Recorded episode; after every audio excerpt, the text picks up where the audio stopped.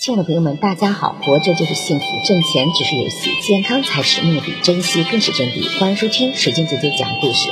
今天的故事名字叫《吃苦教育越早越好》。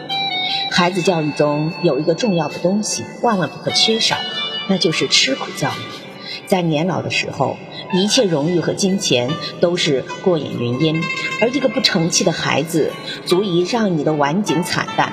特别是家有男孩的。吃苦教育更不能少，因为一个怕吃苦的男人注定是没有担当的。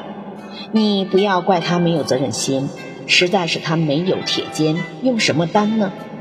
不能吃苦，终究是会让身边的人吃苦，自己也苦，而且这样的影响是一生的。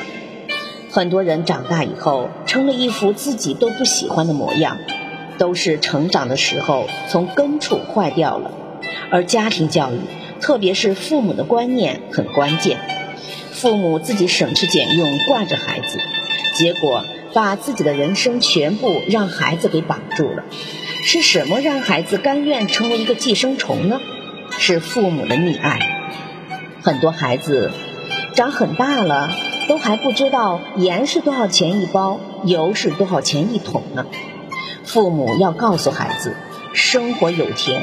但是也有苦，没有谁能随随便便成功，一定要有一个让孩子吃苦的意识，能不帮忙就不要帮忙，孩子流点汗，吃点亏是好的。为人父母就要让孩子有一种不怕吃苦的精神，让孩子从小就知道劳动是光荣的，劳动能够为一个人赢得尊严，通过努力奋斗。才能实现一个人的价值。